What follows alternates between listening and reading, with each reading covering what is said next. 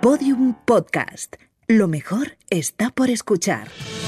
Saldremos mejores. Con Inés Hernán y Nerea Pérez de las Heras.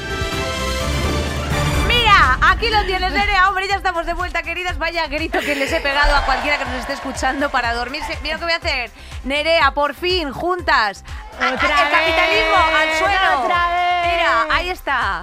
Primita, ¿tenías ganas de volver a vernos, sí o no? ¿De volver a escucharnos, Ay, sí o no? mía. Nosotras también te hemos echado muchísimo de menos y eh, te han echado de menos mejorcita, sobre todo la gente que nos rodea, Inés y a mí, a la que les hemos estado metiendo a, a falta de tener este podcast, pues muy buenas turras. Anda, yo me he pegado, me he pegado unos languages, efectivamente, de 2.000 palabras por, por audio. Por que- oreja, que ibas- oreja que pillábamos, oreja que reventábamos a lo largo de este Bueno. verano en el que no habéis estado ahí al otro lado para aguantaros los tubos que os metemos aquí mi compañera y yo. Efectivamente, lo primero y más importante, muchas gracias por acompañarnos en esta segunda temporada. ¿eh? Fíjate, no es presunta, es una realidad.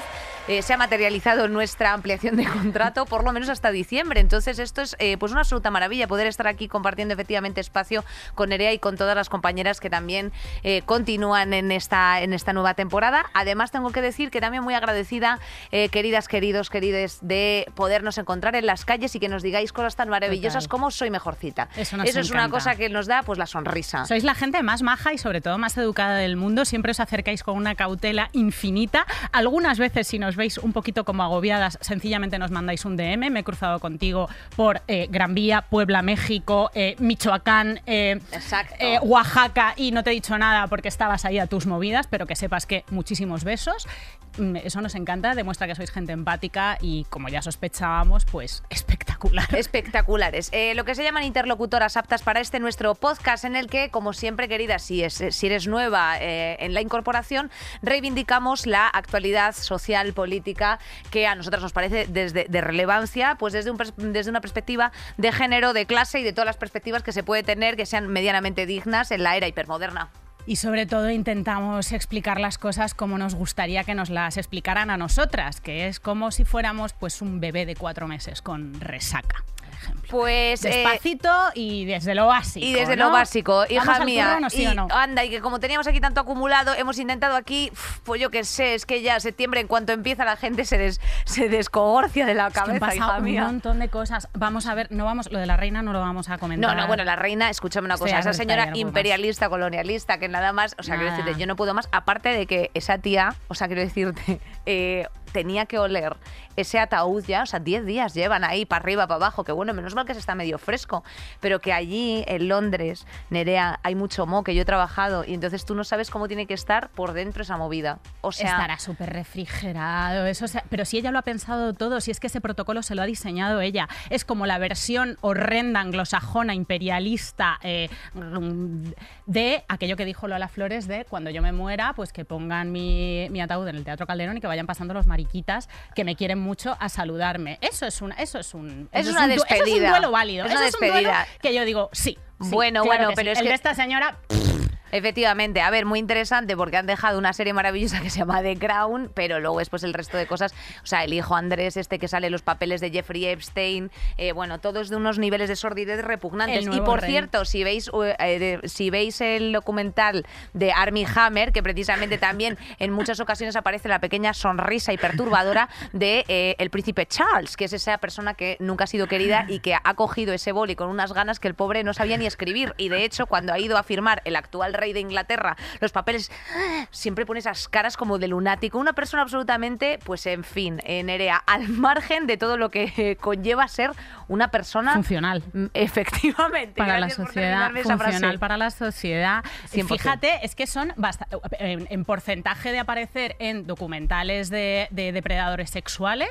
Andrew en el de Epstein mm, y, y Carlos III en el de la familia Hammer, en el de Hammer y toda su familia. Bárbaro. O sea, me parece un porcentaje altísimo. Esa familia real no se salta un postre, un poco como la nuestra, que estaba ahí en el entierro, eh, el sentados entierro. juntos, caras largas, rarísimo. Eh, la, no sé si es reina emeri- la reina, ex reina Sofía, ¿cómo se dice? No estoy al tanto de estos Mm. protocolos, me la sudan. Eh, la ex reina Sofía con el móvil colgando como si fuera tu tía Angelines. Lo único que tenéis que hacer, o sea, realmente para lo único que estáis es para dar como ir medianamente apañados y dignos a cosas históricas que suceden una vez al siglo. O sea, hacedlo bien. Es que, de verdad, eh, solo tenéis que estar para eso y ni, para eso. Eh, yo llevaría a Hogacio Crujiente en la próxima, en la próxima, en el próximo fallecimiento de relevancia que haya que representar algo de España, porque esa es la España que nos representa. ¿Y cuál más nos representa, lamentablemente, querida? Nuestras noticias, como siempre, de la semana. Saldremos mejores. Carrusel de noticias. Nos hacemos gestos, Nerea, como si esto nos estuviese grabando en vídeo. Eh, nos hemos hecho un gesto así en el plano general que es como de. Pues, pues parece que se va a salir, pues parece que está pues tirando pues vaya, pues vaya arrancada que nos hemos hecho. Pues parece pues que estamos fluidas hoy, ¿no? En fin, dicho lo cual, si nos escuchas, hija mía, no te lo pierdas. No sabes lo que tenemos, Nerea, en nuestra queridísima y amada Andalucía, que eh, de donde querríamos ser, pero no somos. Como en mi caso, ya sabéis, eh, lesbiana, pues lo que lo, mismo le pasa a Nerea. Aspiracional. Yo querría ser andaluza por elección, como Antonio Gala, pero bueno. Pero bueno, es lo que hay. Bueno, pues ahí hay un presidente eh, electo reciente, ¿no? que se apellida Moreno, fíjate, eh, el cual ha anunciado la supresión del impuesto de patrimonio de Andalucía. Fíjate, Nerea, lo que te tengo que decir. Nada, pues nada, cosas necesarias para la población en un contexto de inflación, eh, presión económica sobre las rentas más bajas, crisis energética. Pues este señor ha decidido hacer una rebaja fiscal o sea, suprimir completamente, suprimir el 100% del impuesto de patrimonio en Andalucía. ¿A quién beneficia este, eh, esta, rebaja fiscal? Pues a un 0,2% de los andaluces. O sea, es un, es un regalo para eh, los, los, más ricos, los más privilegiados y sobre todo una minoría. Esta supresión de este impuesto eh, afecta a unas 20.000 personas. O sea, literalmente las podríamos nombrar con nombre y apellidos. literalmente, literalmente. Y además es que fíjate, eh, o sea, al final si tú te vas mm, a, la agencia tributaria a ver qué es el impuesto sobre patrimonio, eh, realmente es un impuesto que graba a las personas físicas, o sea, pero eh, claro, graba a las personas físicas que tengan cosas, fíjate, como pues bienes, derechos de contenido económico de los que es titular, pues esto viene a ser siendo empresas, tus tierras, tus cosas, efectivamente. Como más de 700.000 euros anuales, creo que. No, eh, bueno, sí, sí, más de 700.000. En, Andalucía en concreto. En Andalucía, efectivamente, esto luego cada comunidad autónoma regula lo suyo y, bueno, pues eh, efectivamente se está sumando como los planes a users de que viva el liberalismo. Aquí esto va a ser el que tenga dinero, sálvese quien pueda, porque esos 120 millones de euros que se recaudaron el año pasado, en el ejercicio anterior, Nerea, eh, de los 20.000 contribuyentes andaluces a los que se le pedía, pues obviamente pues son 120 millones que nos sirven para mejorar nuestra educación pública, nuestra sanidad pública, nuestra residencias públicas, que en fin, de eso hablaremos eh, ahora en unas noticias, en, un par de noticias, eh, algo absolutamente utilísimo, que bueno, pues debe ser que, no lo consideran tan a bien. El modelo, como comentaba Inés, es Madrid. Eh, solo queremos decir, por favor, andaluces, no. O sea, no, mirad hacia otro lado. Es mal ejemplo. O sea, Madrid es esa, esa amiga del instituto que, con la que tu madre no quiere que te vayas. Ya está, no, no, no lo hagáis. But this is too late now to say sorry. No te preocupes, Nerea. Se viene un 2023 que ahí sí que os va a gustar, saldremos mejores. O sea, sí, ahí no, vamos, a, lo vamos a tener que hacer diario. Seguimos. La presidenta de la Comunidad de Madrid, Isabel Díaz Ayuso, eh, em, que ya anunció a principios de año su estrategia para combatir la baja natalidad, el invierno demográfico, ha señalado algunas de las medidas que quieren que se, que quiere que se pongan en marcha. Entre ellas, una que querríamos comentar porque nos parece bastante cuestionable, eh, son las ayudas económicas de, mediante abonos de unos 500 euros al mes a las madres. Bueno, bien, estupendo Menores de 30 años, menores de 30 años. Anda, pero. O sea, solamente si haces coincidir esa reproducción, ¿sabes? Todo ese trabajo gratuito, esa reproducción, el trabajo reproductivo con los años eh, de, pues, de formación en la que tú te realizas como persona, en la que tú estás madurando y te pones a hacer criaturas, pues ahí sí te ayuda Ayuso. Si no, si no pues no. Eh, bueno, el total de la pasta, eh, si haces el cálculo, porque pone que hasta los dos primeros años de del bebé serían unos 14.400 euros. Y yo, eh, pues esta noticia en cuanto la escuché en la radio eh, en un taxi que iba me pareció atroz y te la pasé porque efectivamente eh, a ti te parece bien, o sea, me recuerda un poco a, los, a, un modelo, o sea, el modelo inglés en el que los benefits hacen que, pues efectivamente, pero lo que pasa es que claro, eso, eso el modelo inglés cuando yo vivía allí era gente que se lo planteaban como hasta los 18, 16 años y verdaderamente eran unos benefits en los que había familias enteras que se dedicaban íntegramente a tener hijos en pueblos que no fuesen, pues eso, eh, grandes urbes donde fuese muy costoso vivir. Entonces, bueno, pues me parece un modelo de vida como otro cualquiera. Si eso es en lo que quieres basar tu existencia, pues oye, hija, eh, cada cual con su movida. Pero claro, esto no es factible, o sea, porque quiero decirte, son 14.400 pavos que tú dices tú, "Pff, esto es un pastón. O sea, un crío cuesta bastante más pasta Sí, sí, al es que mes. son 500 euros al mes. Exacto. Eh, además que luego después no solamente pensamos en la, o sea, luego después la precariedad sostenida en el tiempo, en un medio Claro. plazo, eso es irreversible, es irreparable. Y además es que tú no sabes, por otra parte, querida, eh, qué va a hacer que tu hijo sufra un trauma de las actitudes y, las movidas que tú estás teniendo en ese momento. Entonces, a mí esas proyecciones me parecen en general rarísimas. Y además que quién tiene hijos antes de los 30 años, en serio, Pues fuera del barrio de Chamberí, eh, realmente. Hay otra medida escandalosa que está es parte de este paquete de, de medidas que ha contemplado, eh, que es que las mujeres embarazadas que hayan decidido abortar se pongan en contacto con familias adoptantes para que se replanteen su decisión. Ya está bien de presionar, tratar de convencer, infantilizar y tutelar a las mujeres que han decidido abortar. Que la información sobre mm, qué tienes que hacer si quieres dar en adopción a tu criatura en un momento dado sea accesible a todo el mundo siempre es positivo, pero dejemos de infantilizar a las mujeres que quieren abortar y de tratar de llevarlas por derroteros eh, en los que ellas mismas no han decidido, no han decidido meterse. Y además, y además tengo que añadir una cosa, Nerea, perdona, pe- termina. No sé si querías eh, añadir algo más respecto del Eh, aborto y de la infantilización. Eh, no, bueno, que quería añadir que, que la, que la actual ley, o sea, la ley del aborto vigente, ha eliminado los tres días de reflexión precisamente para tratar el aborto como una intervención médica como otra cualquiera, en la que no se presuponga que la persona que está yendo a abortar pues no es adulta, no sabe lo que hace, hay que convencerla, hay que, mm, que le tiene que dar una vuelta. Mm, Esto, es, esto forma parte de esa filosofía como de, no, no, no, no, no, todo, todo antes que el aborto. Bueno, todo antes que el aborto, eh, esto sería una narrativa que nos podríamos llegar a creer si en la Comunidad de Madrid e incluso en su propia página web no anunciasen abiertamente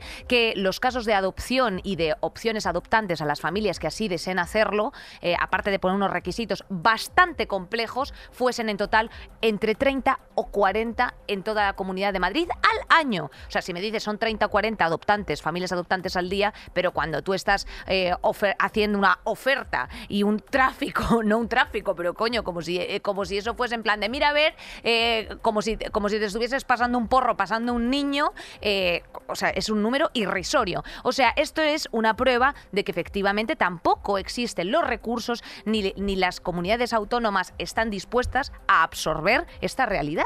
Entonces, y la Comunidad de Madrid, mucho menos, mucho menos. O sea, tú te quedas embarazada, decides llevar a cabo esto y de que te pongan en contacto con una familia adoptante, los cojones. Yo tengo varias, mm, o sea, tengo concretamente unas, una pareja de amigos del mismo sexo eh, que... Homose- maric del mismo sexo. Maricones, ¿vale? Tengo una pareja de amigos maricones que quieren tener hijos y eh, son entre 3 y 4 años de lista de espera. Eh, bueno, pues evidentemente. Mira, ¿sabe lo que le digo? Eh, en lista de espera hay que poner a la gente que, que- que está en edad fértil. Que está en edad fértil. Hay que hacerles un test, Nerea. Hay que hacerles un test porque, desde luego, que gente que de verdad tiene una capacidad, eh, una predisposición, no tiene una, eh, unos índices de precariedad en los que eh, muchas veces se tienen condiciones a hijos, etcétera, eh, mm, les pongan unas trabas amplísimas y que luego esto lo, la ofrezca esta sinvergüenza como si eso fuese una, una carta de cambio, una, una alternativa, no señora. Sí, una O sea, arte- lo que tiene que hacer usted es educar en las aulas, eh, en consecuencia con un sentido emocional digno para poder traer vidas al mundo con, con- con- con una consecuencia, o sea, con una responsabilidad. Es que no, no- vamos, es que yo, es que esto de, no, ahora eh, tenemos la natalidad baja, oiga, que están las cosas muy caras. Perdón, que están las cosas muy caras, que, que- que usted no se está dando cuenta de dónde estamos, que hay una responsabilidad afectiva que es una, que es una, que es una Bueno, basura. afectiva, afectiva y social. que es una basura. O sea, es y que sobre todo el sostén público de esta señora que es gestora de lo público, quizá debería enfocarse más, no sé, ideas que lanzo a los niños que están vivos, ya. Eso sería estupendo, ¿no? Ocúpense de los niños que ya están vivos, porque hay un tema con los menores tutelados en, en la Comunidad de Madrid, que ya, igual lo desarrollamos en el próximo programa, que ha habido como cambios de mover a los que están en entornos rurales, que, que son niños mucho más pequeños, que son bebés, eh, moverlos a la ciudad, los que están en la ciudad y están eh, integrados en institutos, moverlos a entornos rurales.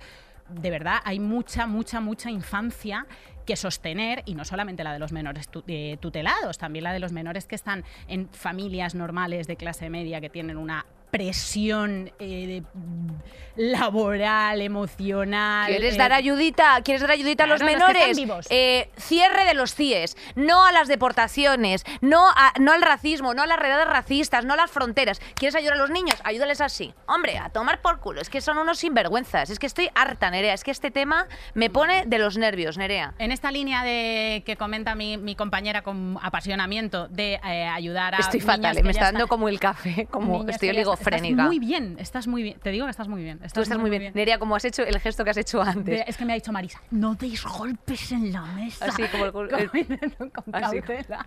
Con cautela, en fin. Bueno, en esta línea de como de concentrarse muchísimo en los fetos que tiene la derecha, que les encanta un, un, un Que les- cigoto, eh, pero luego los niños de verdad, pues, ¿sabes? Los de las pateras se las sudan. Eh, Víctor Orbán, presidente de Hungría, que ya sabemos que es un señor de ultraderecha que lleva en el poder desde 2010, ha impuesto por decreto, bueno, hay que recordar que el aborto en Hungría libre es legal hasta la semana 12, pero este señor, que es un ultraconservador radical a lo bestia, ha impuesto por decreto la obligación de las mujeres que quieran abortar de escuchar el latido de sus fetos Bueno, antes de abortar. O sea, en una, en una situación Si de te- Es que no vamos a decir lo mismo todo el rato porque nos pasamos todos los días explicando por qué esto es, es una puta mierda.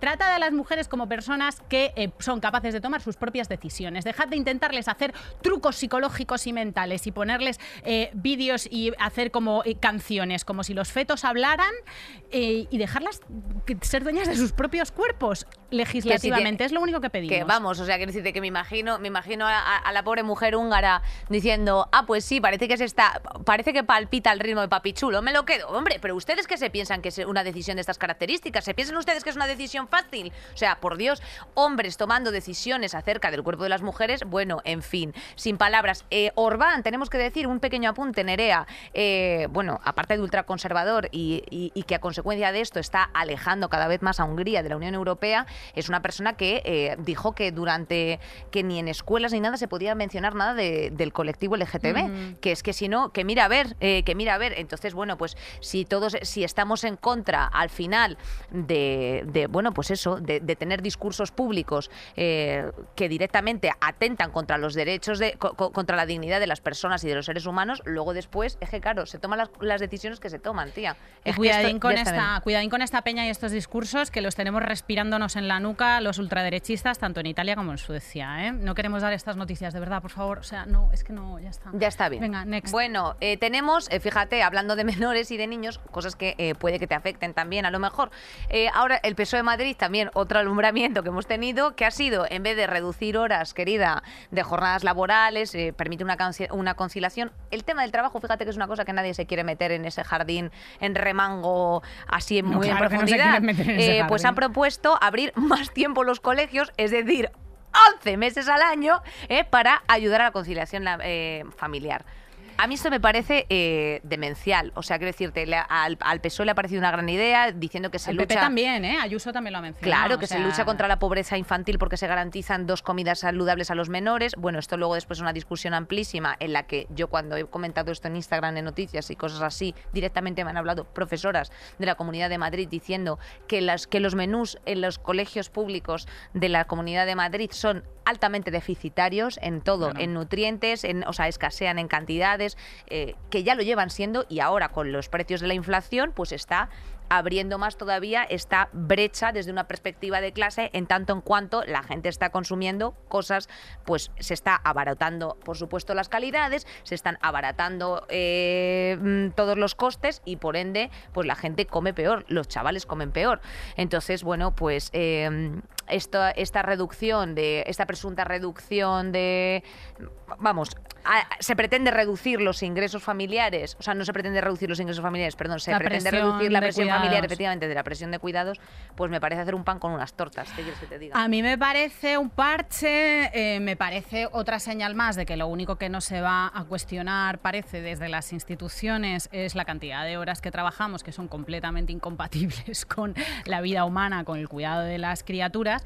Pero bueno, es un parche que, que cuidado, eh, que hay mucha gente a la que, a la que igual Le resuelve la eh, le papeleta. resuelve bastante Bueno, la papeleta. pues te- Y que ahora mismo la peña, o sea, es una realidad a la que hay que enfrentarse, mm, está aparcando a las criaturas, si no es en el salón de casa, delante de la Ya. tablet, es con una abuela, sino con una eh, empleada doméstica, la que, pa- perdón, con una empleada doméstica en el- la inmensa mayoría de los casos, en eh, cobrando en B, eh, Sí, en una situación En una irregular. situación irregular, probablemente migrante, o sea, que, que lo están resolviendo parece- como buenamente están Me- pudiendo. no me parece una mala idea, no me parece una mala idea en tanto en cuanto efectivamente den una alternativa a los chavales, pero lo que tú tienes que hacer es buscar una eh, conciliación objetiva, subir los salarios y hacer que todo el sistema funcione mejor, no poner unos parches en los que Claro, pones claro. ahí a una profesora eh, leyéndose Ken Follett, ¿sabes? Mientras tienes una jauría de 30 o 50 niños en un aula absolutamente descontrolados porque además también no sé qué proporciona, eh, o sea, quiero decirte, es que, es que un hijo requiere de cuidados, es que no tengo más que decir, o sea, perdóname, pero es que es así, o sea, quiero decirte, hay un momento en el que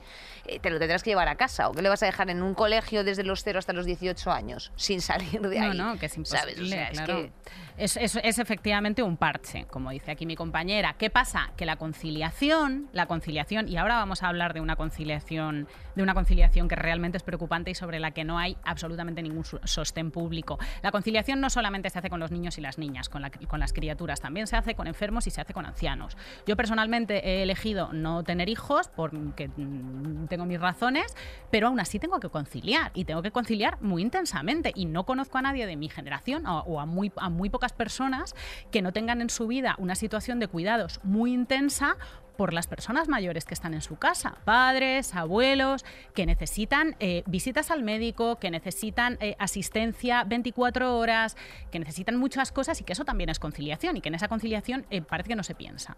Absolutamente. Parece que no se piensa, es que no se piensa. De hecho, Madrid ha salido a las calles para protestar en contra de la situación en las residencias. Esta semana pasada, Nerea, escuchábamos el desolador relato de Mariano Tuérgano, que es un anciano de 82 años que relataba cómo eran las condiciones de vida en la residencia de San Sebastián de, la Re- de los Reyes donde vivía.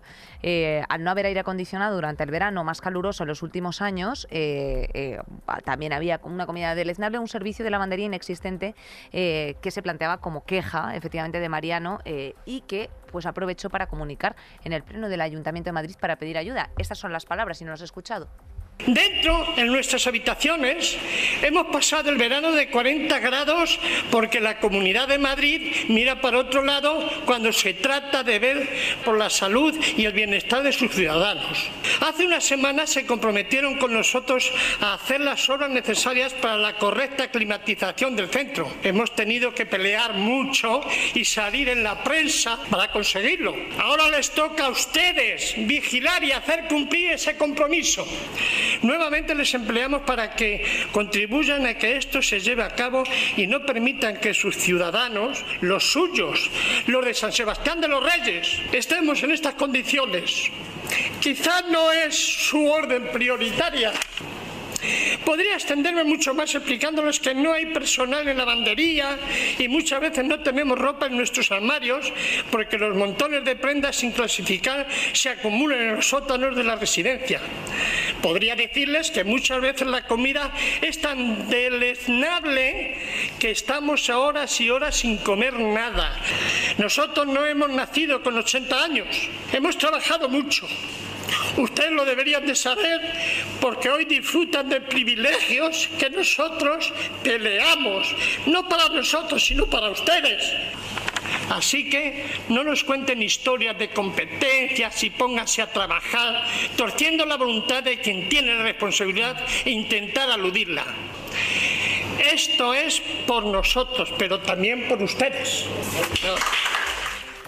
El, el problema real de conciliación que hay en España lo tenemos con estas personas. O sea, con nuestras personas mayores a las que socialmente se les han dado se les ha dado la patada. Yo es la primera vez, el audio está, está editado para que fuera un poco más corto, lo podéis escuchar entero en internet, está por todas partes, dura unos cinco minutos. Yo no lo había podido escuchar entero porque realmente eh, se me hace imposible, o sea, a mí se me hace imposible saber recordar lo que pasó en las residencias en la pandemia, eh, conocer la realidad de mucha gente que no puede cuidar adecuadamente a sus mayores y que tienen que estar ahí. Esto es una parca personas y esto es nuestro futuro, ¿eh? o sea, no lo perdáis de vista. Más pronto de lo que creéis, eh, de verdad... Mm, os vais a encontrar con que los bordillos y las barreras arquitectónicas son vuestros enemigos, con que no podéis eh, utilizar las aplicaciones del móvil, con que mm, vuestros sentidos están mermados y con que la sociedad a la que habéis contribuido y para la que habéis trabajado, y estoy hablándole a la gente de mi generación y de la generación de Inés, eh, os, aparca en un sitio y os da la patada. Absolutamente, Nerea. Eh, a, mí, a mí me deja muy fría a nivel personal porque mm, bueno, familiarmente, eh, pues yo he tenido, o sea, yo he tenido una vivencia como bastante negligente en tanto en cuanto a la situación, por ejemplo, de mi abuela.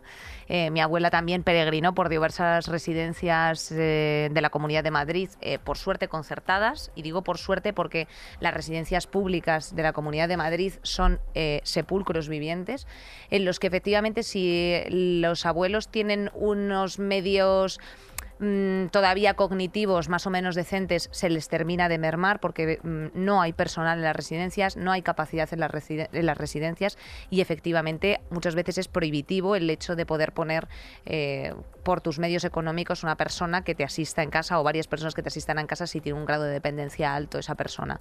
Y efectivamente, Nerea, eh, coincido contigo en que es nuestro futuro. Eh, escuchar a una persona absolutamente en sus cabales, porque claro, muchas veces, claro, eh, tienes la sensación como de, ay, al abuelito se le está yendo la cabeza, no, simplemente a lo mejor es que no se puede mover, pero eh, ver como una persona eh, está efectivamente absolutamente lúcida y absolutamente consciente de su circunstancia es estremecedor y aunque sea ya de una forma egoísta, como ese señor dice, o sea, no solamente por nosotros, sino también por ustedes, porque se están cavando, eh, se están labrando vuestro propio futuro. O sea, mientras no haya un cuidado, como siempre nosotras decimos aquí, desde la interdependencia, desde la responsabilidad colectiva y social, con todos y, cada uno de los estratos sociales y de los colectivos minoritarios y no tan minoritarios, eh, normativos y no normativos, en, España tendremos un problema. Y esto es más de conciencia social que de otra cuestión, fíjate lo que te digo, más que política. Porque muchas veces, Nerea, tendemos a hacer efectivamente la reflexión hacia, hacia, ay, es que, bueno, efectivamente, ay, es que, pero también hay que salir a las calles a reclamar lo que no nos afecta. Eh, igual que he dicho, cierre de los, es que nos afecta. Claro, efectivamente, igual que digo, cierre de los Aunque sea por egoísmo. Si tú, tienes, si tú tienes 30 años, también tienes que salir a reclamar justicia y, y dignidad para las personas que están literalmente hacinadas en centros, en centros de mayores que no tienen ningún tipo de sentido. Darles actividades y proponerles y proporcionarles unos, una calidad de vida digna hasta el final y digna hasta la muerte. Luego después se están debatiendo, me parece vergonzoso que haya debates como la eutanasia, el aborto y cosas así, cuando luego después efectivamente no eres consecuente y responsable a nivel social para encargarte de un ser humano en todas las etapas de su vida.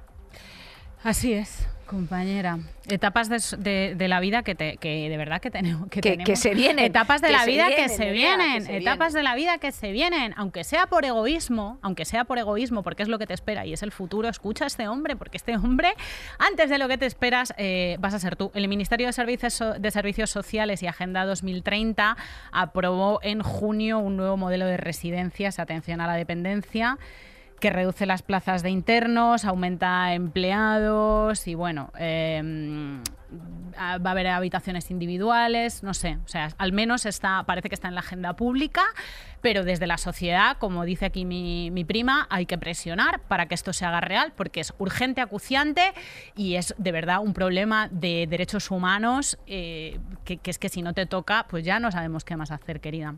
Efectivamente, Nerea. Pues hija, eh, de, de San Vito a San Bote, que nos vamos al tema central, que el, de hoy sí que es para desconectar aquí el programa ya, porque es que vamos, o sea, nada, qué cosa más ardua que nos ha ayudado nuestra compañera Sara Luque también a preparar, porque es que si no, esto no había forma de remarlo para ningún lado, compañera. Vamos con el tema central. Saldremos mejores. Santo Cristo, Nerea. Es que como llevamos, llevamos circunvalando, llevamos circunvalando temas chapa, eh, pues mira, toda una temporada, pero hija, teníamos que abrir con este porque todo el rato se está hablando en las noticias, la inflación, la inflación.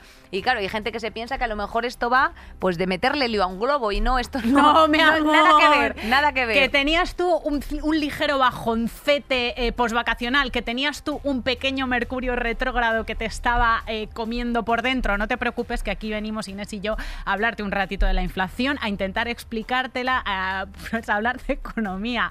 Eh, quizá hayas notado que para eh, hacerte una tortilla de patata últimamente y comprar los ingredientes tienes que pedir una ampliación de hipoteca. No, es broma, no, es broma, no tienes hipoteca, no te puedes comprar una casa. Efectivamente, chiste, a, lo, a- mejor, eh, a lo mejor has tenido que pasar de tu piso de 40 metros cuadrados a un, a un piso de 21 compartido con 7 ratones más. Eh, bueno, esto se debe, eh, eh, bueno, esto se debe a pues una cosa que se llama economía de mercado, querida, donde los precios de los bienes y servicios, pues efectivamente oscilan.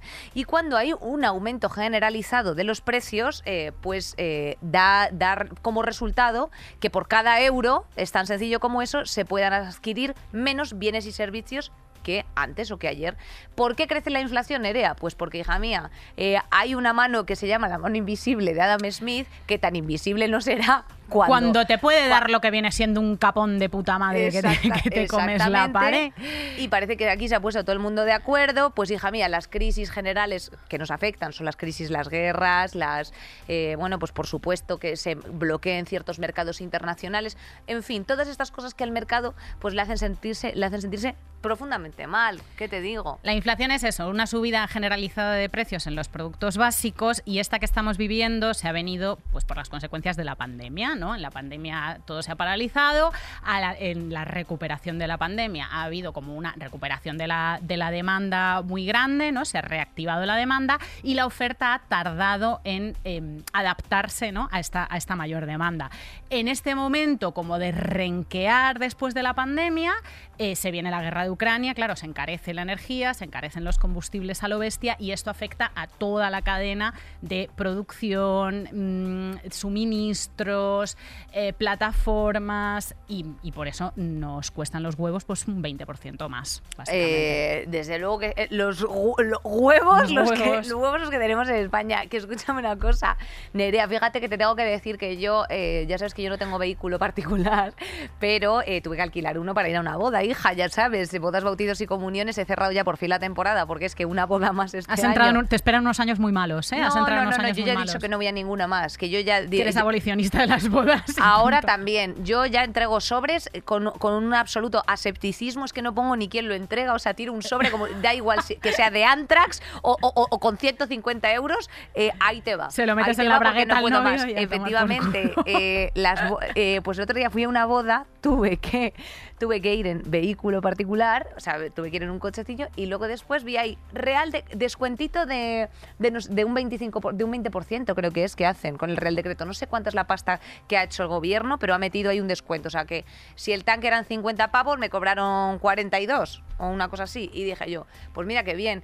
Pero eh, esto es eh, un pan como unas tortas. ¿Esto es lo que se llama otro parche? Pues sí, hija, sí.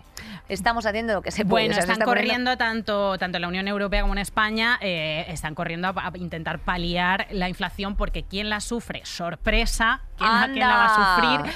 Eh, como decía el, el economista José Luis San Pedro, pues la inflación es un impuesto a los pobres. La- quien más sufre la inflación es el 20% de las rentas más bajas. Entre el 20 y el 40 Exactamente. siguiente, pues también la sufre bastante y a partir de ahí el sufrimiento es menor. Si estás sufriendo poco, probablemente no estés escuchando este podcast, eh, Eh, sencillamente. Efectivamente, pero además, fíjate, tenemos también nos han volcado aquí una, un ejemplo de cómo la inflación ha afectado, la inflación, no, la inflación, joder, eh, ha afectado directamente a ciertas economías familiares. Eh, para que te hagas una idea, pues te cuesta un 17% más que hace un año la, centa- la cesta de compra básica y harinas y cereales un 38 más, un 38% más. Esto es una barbaridad, ¿eh? O sea que, una- no, no, es una o pasada. sea, yo tengo, te- yo tengo el privilegio de afortunadamente no tener que mirar la cesta de la compra eh, en el sentido de, pues me puedo permitir una- mi aguacate, me puedo eh, permitir mi AOVE sin tener que decir, eh, cuidado, el céntimo arriba céntimo abajo, pero también he vivido eh, en, unos en un estado de precariedad donde sí que lo he tenido que mirar. En plan de que eh, cambiaba mucho el oral, de- el oral B eh, whitening que el marca que el marca día, ¿sabes a qué me refiero? Y me tenía que ir al marca día porque no había un céntimo más. Entonces, claro, evidentemente Pues así está muchísima gente ahora y, y se están poniendo medidas para paliarlo, porque aquí también, igual que hay damnificados, Ganan. eh, aquí hay también Anda. beneficiados. Como entre las grandes fortunas siempre ganan. Eh, las empresas que son capaces de incrementar los precios por la alta demanda de sus productos, pues se ven beneficiadas por la inflación. Eh, son las que producen los llamados bienes de demanda inelástica, o sea, sin sustitutivos. Ha pasado una cosa con los... em, salió un informe que, que- que quería yo comentar de, comisiones obreras. em, que decía que los beneficios empresariales habían sido los responsables del 86% de la inflación Hombre, en el primer claro. trimestre del año. porque han fijado los precios. Y por claro, ¿por qué pasa esto? Pues porque la- el- los suministros se encarecen. La guerra de, Ucra- de Ucrania hace que se encarezcan los suministros, gasolina y demás. Entonces, las grandes plataformas de, de- que, que venden productos básicos, pues las grandes empresas de supermercados, lo que hacen es eh, volcar, o sea, no perder beneficios, mantener sus márgenes de beneficios, entonces subir bestialmente el precio del consumidor final. En mi casa se compran unos yogures que llamamos yogures bio de 37 céntimos. Cariño, ¿has comprado yogur? ¿Qué quieres? Pues leche, no sé qué, y yogures bio de 37 céntimos, porque se compran varios tipos de yogures. Eh, esos yogures a día de hoy... eh, cuestan 47 céntimos, que es una subida bestial. Ahora los llamamos yogures de la inflación. Entonces, compramos eh, pan, eh, huevos, tata, y los yogures de la inflación. Y esto, me imagino, quiero decir, me imagino que si hay gente, eh, o sea, tiene que haber gente capaz que tenga una respuesta, una solución a estas movidas. Y esto se hace a través de dos tipos de políticas eh, monetarias. Una puede ser expansiva, que es que eh, los bancos eh, centrales lo que mandan, o sea, los bancos mm, internacionales lo que mandan es una reducción de tipos de interés para que se pueda, por parte de todas las economías, acceder a, pues eso, la contratación de ciertos servicios o de ciertos productos generalmente de carácter financiero y con esto haya más movimiento de liquidez, ¿vale? O por otra parte, em, pues por ejemplo se compre deuda pública o en el punto en el que estamos eh, al borde de entrar que sin embargo sea una política más restrictiva. Eh, hay que reducir, parece ser, de alguna forma, porque si no, dime tú, mm, ¿qué es lo que hacemos? El dinero de mercado y en consecuencia, para controlar esa inflación, eh, habrá que adoptar medidas como aumentar el tipo de interés, o sea, es decir, eh, la gente eh, mm, disminuirá el dinero en circulación porque la gente no... Porque endeudarse no- es más caro. Exacto, no se pedirán menos eh, préstamos porque habrá que pagar más tipos de interés y con esto se conseguirá un control de los precios. Y también por otra... eh, aumentar el coeficiente de caja que se dice que es eh, que los bancos tengan más dinero líquido como garantía en sus depósitos eh, para que se disminuya el dinero en circulación. A mí esto, yo la Estos verdad... son movidas que a mí se me escapan. Si quiere venir una mejorcita economista a pegarnos aquí a la puerta de la SER, puede hacerlo, por si acaso eh, hemos cometido algún Claro. patinazo. Me he enterado de que lo de, de que lo de los tipos de interés, em, o sea, la subida de los tipos de interés. Y falta una que cosa, eh, que es una línea, que es solamente Sí, vender, la de- vender la deuda pública. O sea, nosotros tenemos ahora mismo una deuda, pues yo qué sé, como son ahora, y se han ido haciendo como medidas y paquetes desde el Fondo Monetario Internacional, que eso también es, mm, bueno, pues es eso, como eh, un- una copa de vino envenenada, ¿sabes a lo que me refiero? Para paliar ciertas, o sea, para son medidas COVID sobre todo que se utilizaron, donde nos dieron ayuda en plan de, bueno, pues si hacéis esto, genial, os damos pasta de esto otro, os perdonamos esto, o el interés es a este importe. Pero claro, eh, cuando tú tienes un país altamente endeudado, nadie del extranjero te quiere comprar deuda pública. O lo más aún, cuando tú le tienes que devolver la pasta, los intereses son heavies. Y esa es la movida que tenemos ahora mismo montada que explotará pues los próximos meses, querida. Para cuando el venidor FES que yo voy a presentar con Mónica Naranjo, perdón. Pues igual lo presentas en, en el absoluto colapso económico y ecológico una también. sonrisa. Serás una diva absoluta. Pase lo que pase, tú siempre diva. Exacto. Siempre diva. Lo de los tipos, lo de la Lo de los tipos de interés. la- el tema de la subida de los tipos de interés, em, he hecho un esfuerzo que no os podéis imaginar, porque yo os quiero más que a mi vida, las que estáis al otro lado, Vale. de enterarme. ¿Por qué coño se suben los tipos de interés? O sea, ¿por qué poner el, el préstamo Lo que más hemos caro hablado, baja sí. la inflación? Esto no lo entiendo. Porque así están los préstamos. Insisto en que si alguna mejorcita economista quisiera venir a arrastrarme del moño por la gran vía, Lo pues que entenderíamos. estaríamos, estaríamos de acuerdo. Em, al estar los préstamos y las hipotecas más caras, se desincentiva que te endeudes tanto los ciudadanos como las empresas. Esto es una putada, claro, para la gente y para las empresas que ya están endeudadas y sobre todo es una putada porque está como frenando, como congelando, como ralentizando la economía cuando ya está frenada y, ralentizada eh, por, por otras razones.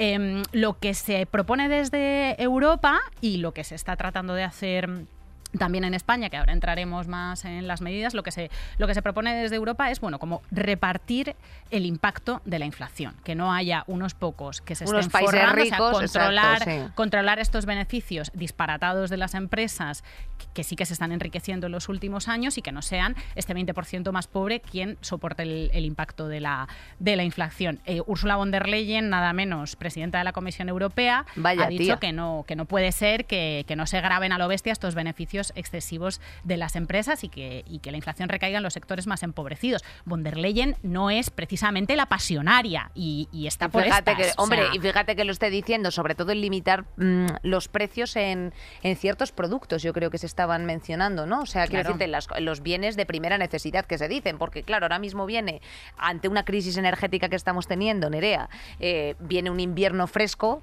como eh, pues el que vivimos hace un par de años aquí en Madrid, de menos 15 grados, y, hombre, claro, pues una calefacción ni que sea una horita al día te tienes que poner.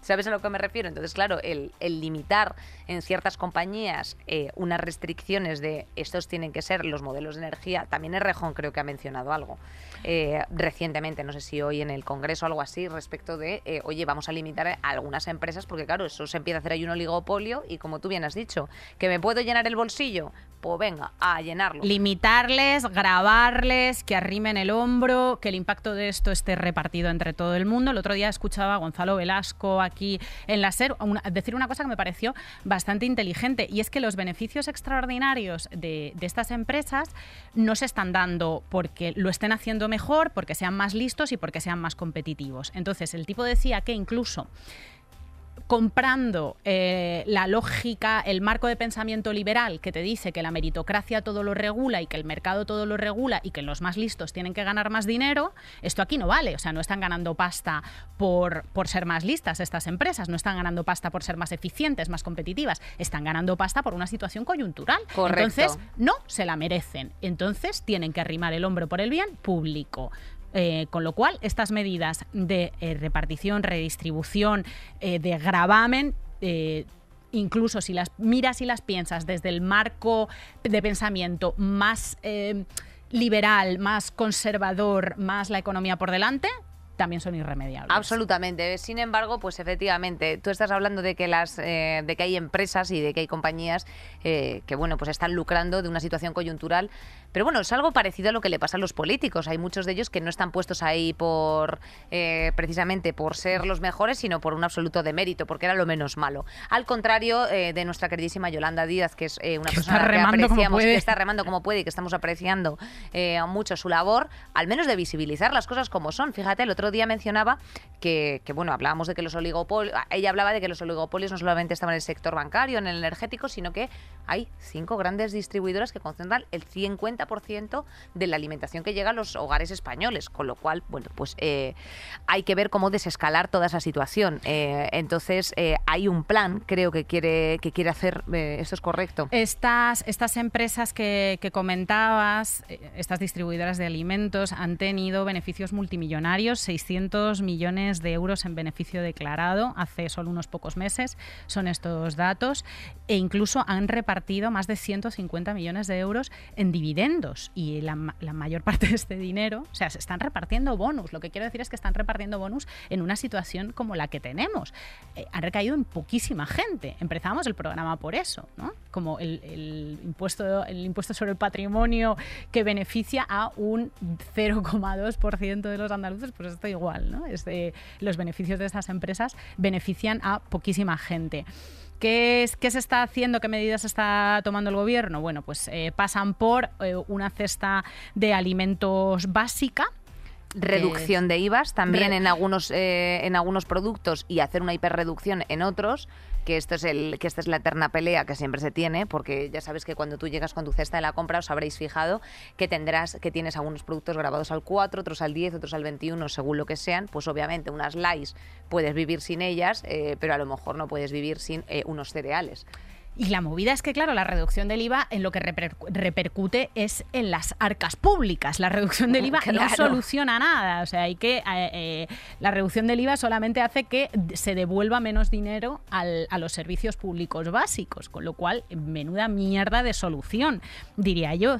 Eh, Yolanda Díaz quiere llegar a un acuerdo con las grandes distribuidoras para topar los precios de una cesta de productos básica, ¿no? Como el pan, la leche, porque dice que eh, los oligopolios de nuestro país no están en el, sector bancario, en el sector energético, que es el que está teniendo eh, estos beneficios récord tan llamativos, sino que también están las grandes distribuidoras de alimentación. Esto es complicadísimo de llevar a cabo porque cuando tú haces, cuando tú legislas para topar estos precios, también no lo haces solo para las grandes distribuidoras, también lo haces para los pequeños, los pequeños para los claro, pequeños bueno, claro, efectivamente. O sea, cuando tú hablas de los pepinos que le llegan a Carrefour, eh, por ponerlos estos, los pepinos de Carrefour, pues hay algunos que tienen su origen en wherever, pero eh, muchos de ellos vienen de Huelva. Entonces, claro, al final luego después tienes mm, como muchas imposiciones de cuánta producción puedo yo generar en un año según lo que me dicta Europa en tanto en cuanto eh, a los, mm, los, las hectáreas que tengo. Vale, lo recoges, pagas a los jornaleros, luego a los jornaleros, claro, les empiezas a pagar mal, porque si a ti te pagan mal, pues tú suponte.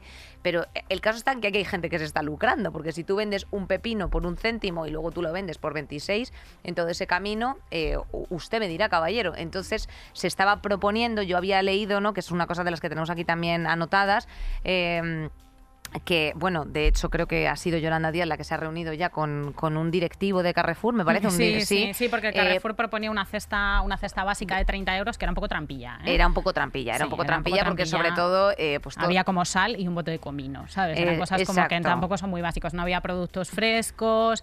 Bueno, está bien, tiene mérito que una cadena de supermercados, Carrefour la mencionamos pues como, como un ejemplo porque ha dado este paso adelante y ha hecho esta, esta cesta de 30 productos por 30 euros. ¿Qué pasa? Que la los 30 productos por 30 euros es que cuestan un euro esos productos, es que es eso, eso es un paquete de sal, es un no hay no hay frescos, no hay leche, no hay no hay movidas básicas para mantener la salud de la gente.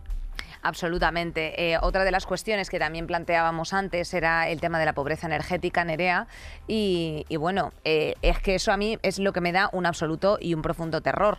Eh, son los sindicatos los que están intentando hacer un pequeño movimiento para, bueno, pues efectivamente, dado que los obreros, los trabajadores en general son las personas que se están viendo afectadas por todas estas cuestiones, pues están proponiendo, bueno, pues algunas, mm, o sea, este conglomerado sindical internacional están proponiendo algunas medidas eh, con propuestas para, eh, en general, a nivel europeo, poder impactar. es la, la, Confederación Europea de Sindicatos, son los que están como proponiendo una. Que me imagino que son muchos sindicatos juntos, ¿no, Nerea? un montón de sindicatos juntos que se están preparando para juntarse eh, entre el 5 y el 19 de, octubre con unas mm, propuestas de medidas que básicamente pasan por subir los salarios, que es una de las cosas que, en las que hay que incidir. El caso Nerea, efectivamente que los salarios tienen que subir. Y ahora mismo, hija mía, igual que se juntaban eh, en aquel momento, en el año 2012, las juventudes del Papo, ¿eh?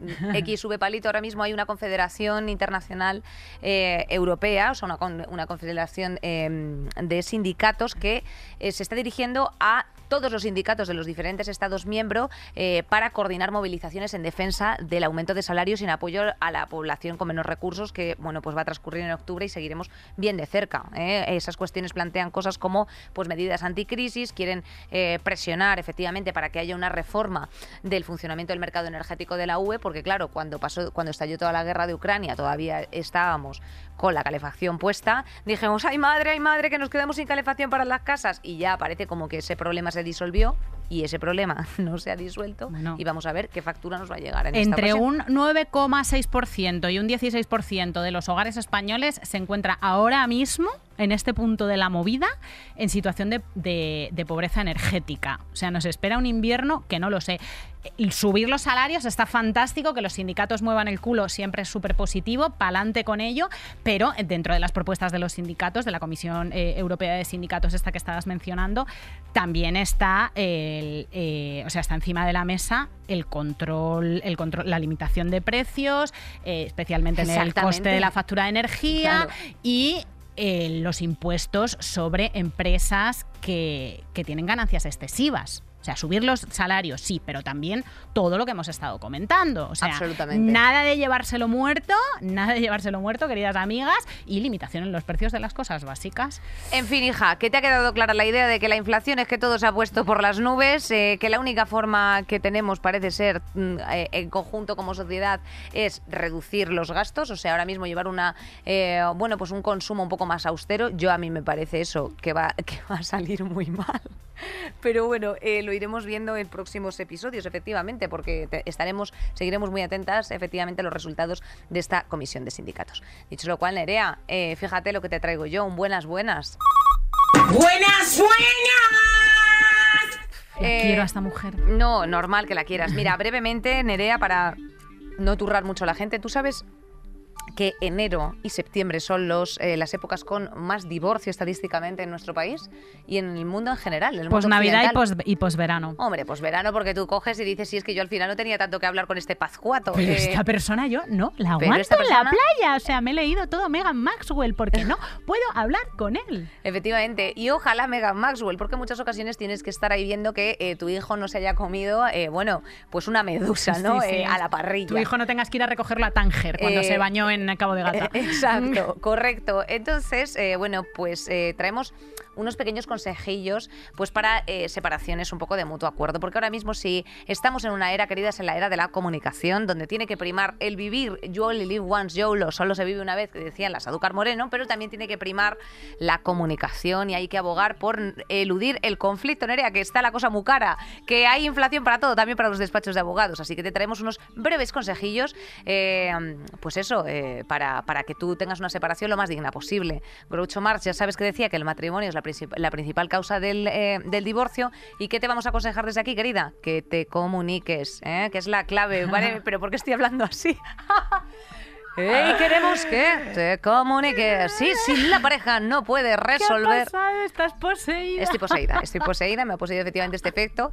Nerea, es, es, lógico. ¿Qué haces si te comunicas y no puedes resolver solamente tus conflictos? Que tienes que acudir a una mediación familiar, que son esta especie de intermedios entre abogados, abogadas y, mm, bueno, pues yo que sé, terapeutas, en los que te digan, a ver, con el cuadro de comedor que tenéis, ahora mismo un juez os va a dar esto. Mejor llegad a esto y por escrito, especialmente si hay hijos menores, que eso es el caso de algunas de las mujercitas, mujercitas mejorcitas y, y, mujercitos hombres también que nos acompañen.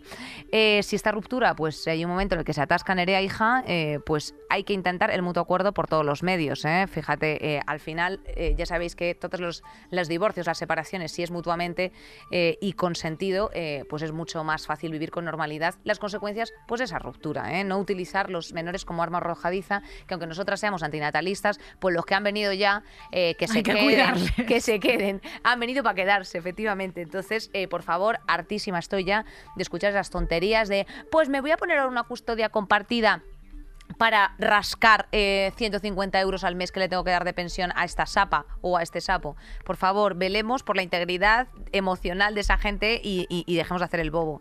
Evidentemente, si se nos encona todo esto, un profesional habrá que buscarlo. Eh, siempre mejor en especialistas de, familia y cosas así, Nerea, porque es que hay un momento en el que, insisto, yo creo que uno no está para hablar en según qué casos. Y, por supuesto, cumple con el convenio matrimonial. Eso es tu Biblia, querida. Esa es tu Biblia matrimonial o si no es matrimonial, el convenio familiar. Eh, insisto, eh, cuestiones especiales relativas al pago de pensiones. puede comportar responsabilidades penales y si la otra persona no está cumpliendo, te vas al juzgado de familia, querida, y tú informas de esto que se va a cagar la perra. Claro se pueden modificar las circunstancias del convenio colectivo. Eso es una cosa que me gusta, eh, me gustaría recalcar porque, eh, pues, eh, hay que adaptarse a las circunstancias. Llevar una ruptura es es adaptarse al transcurrir del tiempo. Entonces, si tú tienes un menor hija, eh, por Dios, dale una buena digna al chiquillo. Entonces, yo como estoy viendo ahora mismo en mi entorno mucha ruptura, hija, pues yo, por si acaso, lanzo esta, eh, estos pequeños consejos que, bueno, parecen como muy de perogrullo, pero no lo son tanto. Es verdad que se está separando la gente a, a, A a lo mansalva, bestia. hermana. ¿Qué pasa hasta septiembre? Está- se está Hombre, que nos ha, nos pillado el Mercurio retrógrado, eh, nos ha venido septiembre así, fan. ¡Bum! Hombre, claro, hija, con un collejón aquí que todavía nos estamos recuperando, tú me dirás. Si nosotros es que no- hemos tenido que empezar el 21 de, de- de la expansiva que traemos. Joder, yo estoy asistiendo en rupturas, de verdad que voy a empezar a cobrar, ¿eh? Ah, Desde aquí maja. a mis amigas, cariños, dejadme en paz. Em, bueno, pues vamos con la radionovela y nos Ay, vamos hija. y nos vamos a, a, la puta casa, colega, nos que diría Maite descansar, Galdeano. y Hombre, nos vamos claro, a es que vamos. descansar. Saldremos mejores. ¿Cómo te gusta a ti? eh? ¿Cómo te gusta contar hemos- una- un teatro? Hemos hablado de economía, tío. Estamos muy cansadas. Hombre, normal. Hemos, hemos charlado, hemos, hemos comido, nos hemos disfrutado. A la puta cama, colega. A O la sea, puta literal. cama, un zumito de tomate y a echar la siesta. El euro se ha desplomado. No me digas.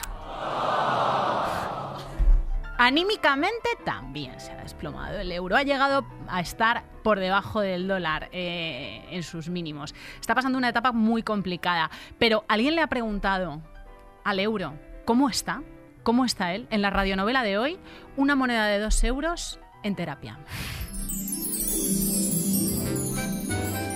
Hola, por favor, siéntate. Este es un espacio seguro. Cuéntame un poco de ti.